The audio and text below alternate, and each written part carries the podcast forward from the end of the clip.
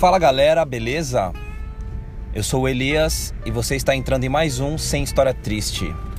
No programa de hoje eu vou falar sobre o novo filme de Quentin Tarantino, Era uma Vez em Hollywood.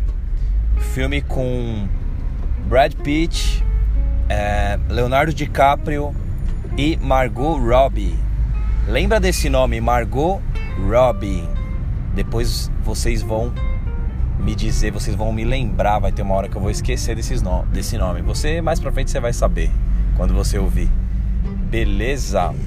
Tem um dever de casa antes de você ver esse filme, caso você ainda não o tenha visto, que é fazer uma pesquisa aí na internet sobre quem foi Charles Manson, sobre sua seita, sobre Roman Polanski e Sharon Tate, a sua esposa, toda a história trágica que teve é, com essas pessoas ali na época dos hippies, no fim dos anos 60, vai ser muito interessante você ter essa pesquisa em mente para quando for ver o filme. Tem algumas coisas ali que só quem fez essa pesquisa, só quem conhece um pouquinho da história, como a história é antiga, algumas pessoas mais novas aí, ou até pessoas que sabiam, é legal dar uma relembrada, porque tem alguns detalhezinhos que para quem sabe a história vai ser muito melhor assim de de presenciar, de assistir, né? Muito mais legal você olhar, ah, Cielo Drive, sei que sei que, que é, sei que significa. Pô, esse lugar aqui, essas pessoas, é, fica bem melhor para você assistir o filme. Então, era uma vez em Hollywood. Bora pro episódio.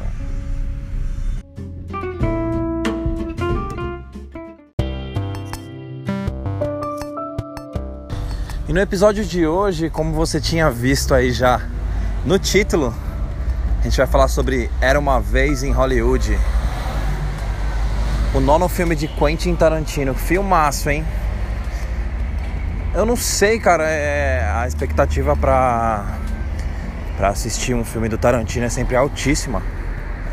E você fica meio bobo, tá ligado? Quando você sai do cinema, assim, você fica refletindo, pensando no, no que você acabou de assistir. O filme é literalmente um soco na cara. E o título era uma vez, cai como uma luva, porque é, é muito foda, cara. Tudo que aconteceu com com a Sharon Tate ali, com aquela galera ali da época do Charles Manson e a sua trupe, sua gangue. É, eu tava muito na vibe de ver esse filme e aí eu acabei pesquisando algumas coisas antes, né? Eu fui numa linha muito, muito perigosa porque você quer ver um filme desses, você, a primeira ideia é você não, não, não querer ver spoiler nenhum, né? Óbvio, né? Só que ao mesmo tempo você fica curiosão, tá ligado? Putz, mano, filme do Tarantino baseado em fatos, né? O que, que será que que, que será que aconteceu de verdade e tudo, por mais que isso estrague um pouquinho do fator é, não saber de nada e tal, entrar sem saber na, na, na, no cinema, né? Mesmo assim eu fiquei muito curioso. E aí eu fui dar uma desbravada, me esquivando aqui ali dos spoilers, os possíveis spoilers, né? Lógico, uma, uma outra coisa acaba vindo. Eu não gosto nem de ver trailer, cara, pra ser sincero. Porque às vezes até o trailer entrega alguma coisa. Por exemplo, puta, aí eu vou ter que entregar, né? Então, ó, fique sabendo que vai ter alguns spoilers aí para quem ainda não viu, só pra não estragar a experiência de ninguém, né? Eu não sabia nem, nem que ia ter o Bruce Lee no filme, cara. E eu vi uh, nessa de pesquisar e tudo, querer saber um pouco da história real. Acabei vendo um, um trechinho de um, de um, trailer, uma imagem, alguma coisa assim, de, de, da, de alguma cena e eu vi que tinha o Bruce Lee. Aí eu já, nossa, tem o Bruce Lee e tal. Aí acabei sem querer vendo que tinha alguma coisa. Que o Tarantino teve alguma briga com a família do Bruce Lee. Imagino que é por causa de uma cena específica lá que, ele, que o Bruce Lee, por brincadeira, acaba saindo na mão com o, o personagem do Brad Pitt. E mano, é, não quero estragar também muita experiência para quem vai assistir, mas não sei se dá pra ouvir aí, mas tá passando um avião bem aqui. É, o que eu queria dizer é que o filme é muito bom. vale muito a pena, cara. Uma coisa que eu senti muito, assim, é. São duas horas e meia que passam voando. Você fica muito imerso na história, cara. É, eu achava que. Eu, eu, eu tava com um pouquinho de vontade de ir no banheiro e eu pensava, nossa, três horas de filme, duas horas e meia, será que eu vou aguentar? Mas você se desliga, cara. Você se desliga do mundo e fica pirando mesmo no filme. Você fica muito imerso. Eu lembro que em dois momentos eu, eu saí um pouco dessa imersão. Foram dois momentos que o filme deu uma acalmada. Acredito que para quem é mais estudioso de cinema, isso é, em alguns casos isso é até de propósito, né? Você tem muita ação, daí você tem um momento de respiro, né? E o, o filme teve dois momentos ali de respiro que eu que eu parei, saí um pouco da vibe do filme, assim, por um instante e meio que digeri, tá ligado? Aquilo que tava rolando. Eu, nossa, mano, esse filme é muito da hora, velho. Eu dei uma digerida, assim, sabe? O. Eu não É, acredito que tenha sido de propósito. O papel do, do, do, do Brad Pitt tá muito da hora. O. O. Como é o nome dele? O Leonardo DiCaprio, ele tem alguns momentos muito foda. Tem os momentos imagino eu, propositalmente bem calhorda mesmo, bem canastrão, que eu acho que o papel pedia. É, se fosse para ter alguma indicação pro Oscar, acredito que seria do Leonardo DiCaprio, por causa de umas duas ou três cenas específicas ali. Agora, como um todo, eu que sou um, um, um amante meio avessa da, da, do cinema, assim, das coisas que. Geralmente eu gosto das coisas que a academia não gosta, então não dá para dizer que é, eu concordo 100% com tudo, mas para mim o Brad Pitt reinou no filme. Ele é muito bom, cara. Ele é muito da hora mesmo. E tem outras participações de atores famosos também. Você vai se surpreendendo quando eles entram em cena. Às vezes é aquele ator que você não sabe, aquela atriz que você não sabe qual papel fez, qual o, nome verdadeiro, mas você lembra de. Falei errado, né? É, o nome você não lembra, mas vira e mexe você vê alguém na tela assim, ah, eu lembro desse ator, eu lembro dessa atriz, eles fizeram alguma coisa que eu já assisti antes e tudo. E quando o filme termina, depois da cena, da cena final ali onde quem, quem leu um pouquinho sobre a história verdadeira do, do, do Manson, do ataque a Sharon Tate e, e amigos, né? Quem conhece a história sabe que tem um momento bem, bem pânico ali. É mais ou menos por ali que o filme termina. Só que é uma grata surpresa, cara. É uma grata surpresa. Não vou, não vou entregar essa parte. É legal você ver. Se você já viu, você sabe do que eu tô falando. É muito. É uma, é uma cena muito surpreendente. Tem a veia do Tarantino na questão de violência, mas eu, eu, eu achei que puxou um pouquinho pro realismo no sentido de não ter muito sangue jorrando, igual nas outras produções. E achei que teve a fantasia, a brincadeira no sentido do, do, do, Tem uma cena que uma menina lá fica bem histérica e tal, gritando pra caramba.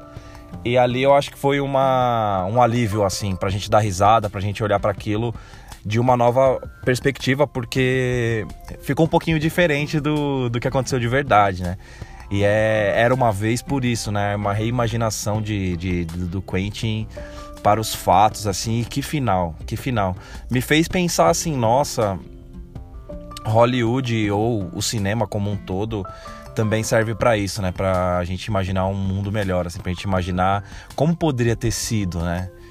É, me fez lembrar do Bastardos Inglórios, que também teve uma, uma pegada do, do Quentin, assim, de olhar para aquela situação e falar, e se fosse desse jeito, né? Era uma vez, né? Estou contando uma reimaginação aqui.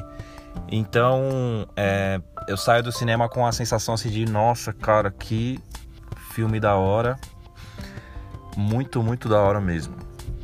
É uma boa indicação aí para quem tava com um pouquinho de dúvida ou, sei lá, só pra reafirmar, porque, nossa, o cara que olhar para um filme do Tarantino com Brad Pitt, com Leonardo DiCaprio, né, com a aquela como é o nome dela? Essa, aquela atriz lindíssima lá, esqueci o nome dela, que fez o, o Lobo de Wall Street também, fez a Arlequina lá. É, o cara que vê um filme com todos esses atores, com esse diretor maravilhoso, fica meio assim se vai ou não ver. E aí ouve meu podcast e aí sim ele se reafirma, ele afirma, tipo, não, eu vou. O Elias falou, eu vou, não, não. Tem muitos outros motivos para você ver. E é um puta de um filme, cara. Saí do cinema aqui brisando, fui naquele cinema do JK Iguatemi aqui de São Paulo, que o pessoal fala que é um cinema muito louco, tem garçom e tudo mais. Aproveitei uma, uma, uma boiada do Santander e fui lá ver. E, mano, valeu muito a pena. É questão de cinema, assim, o lugar, ah, o, o, o áudio tava muito da hora. A tela é, fala 4K, você imagina que tem um, um algo a mais, assim, eu, eu pelo menos não sei se eu não tenho olhos treinados para isso, mas eu achei uma imagem muito boa, mas não não espetacular como eu imaginei que fosse, né? Mas muito da hora, o som muito louco, as cadeiras que você tem um botãozinho que você deita, fica parecendo uma poltroninha assim reclinável, muito da hora também. Valeu muito a experiência, cara. Era uma vez em Hollywood, vale muito a pena. Veja.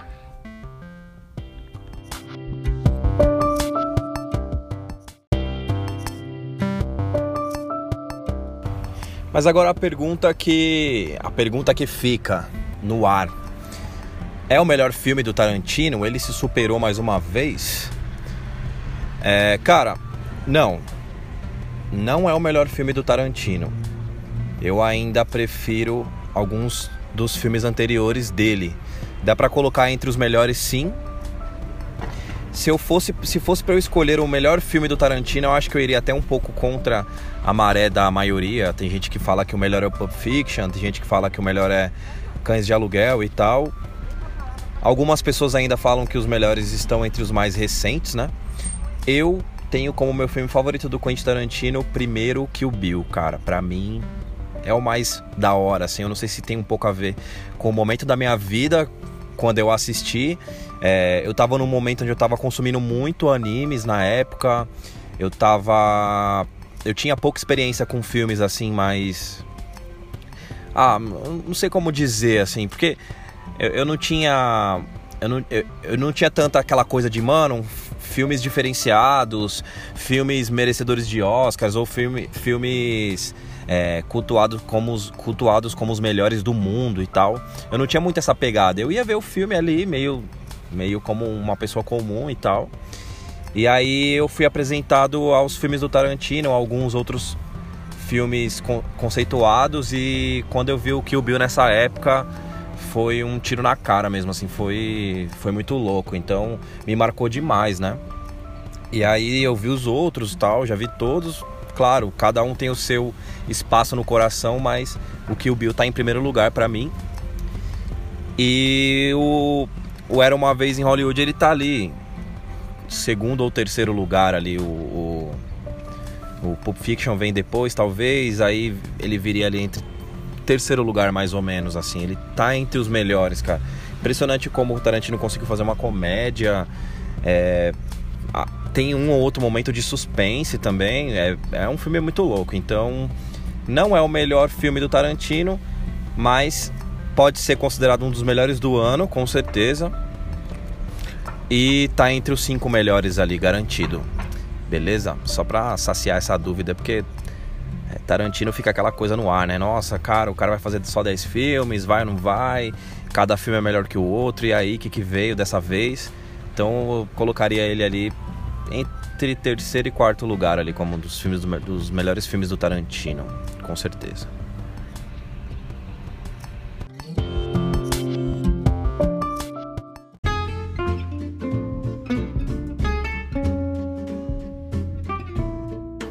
Então é isso, galera. Vou vazando, vou saindo fora. Era uma vez em Hollywood, filme do Tarantino. Muito bom, gostei pra caramba. E vai lá no arroba SHTElias. Diga lá o que você achou desse episódio, achou do filme. É, tô meio sumido, mas voltei aqui para dar um salve, para dar um alô para vocês, falar um pouquinho, uma conversa tranquila aqui, ó. Andando na rua aqui, parei, entrei no carro agora vou dirigir para minha casinha e a gente se fala na próxima então. Vazei, falou e é nós.